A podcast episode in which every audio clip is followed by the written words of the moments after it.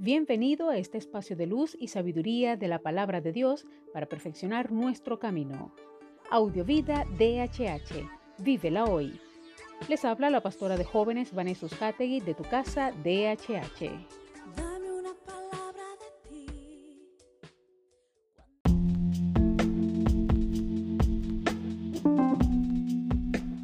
El mensaje de hoy se titula La presencia. Mateo 4:13 dice, pero no fue a Nazaret, sino que fijó su residencia en Cafarnaún, junto al lago, en los términos de Zabulón y Neftalí. La encarnación no es tan solo un bonito término teológico, es el modelo de vida del discípulo de un mundo roto que Jesús nos enseñó. La encarnación, por tanto, tiene que ser desplegada, aterrizada, bajada a nuestra realidad cotidiana. Alan Hirsch, sin duda uno de los misiólogos más importantes de nuestro tiempo, propone cuatro sencillos pasos para hacer de la encarnación nuestra manera de vivir como discípulos en el mundo.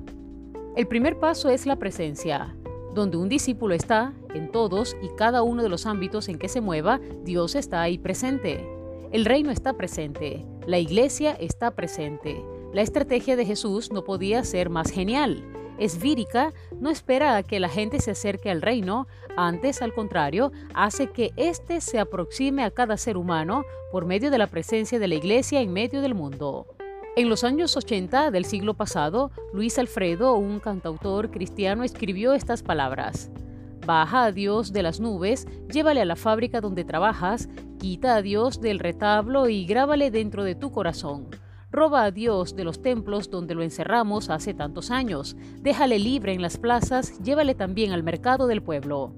Pero para ti y para mí el reto radica en vivir de manera consciente la realidad de que estamos presentes, estamos haciendo el reino presente en todos nuestros círculos.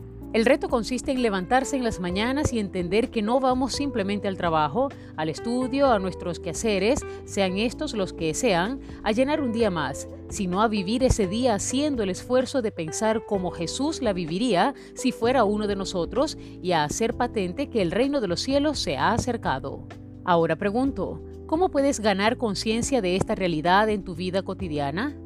¿Cómo puedes impedir que la rutina te arrastre a una cotidianidad sin sentido ni propósito? Reflexionemos en esto y oremos. Gracias Señor por habernos hecho tus discípulos. Gracias Señor porque tu presencia nos acompaña. Gracias por habernos dejado a tu Espíritu Santo que es el que nos mueve, nos levanta, nos sostiene y nos guía y nos da la presencia donde quiera que vayamos. Gracias Señor. Permítenos cada día, oh Dios mío, ser modelos de tu amor, de tu gracia, de tu favor y ser el ejemplo vivo de Jesucristo aquí en la tierra. Amén.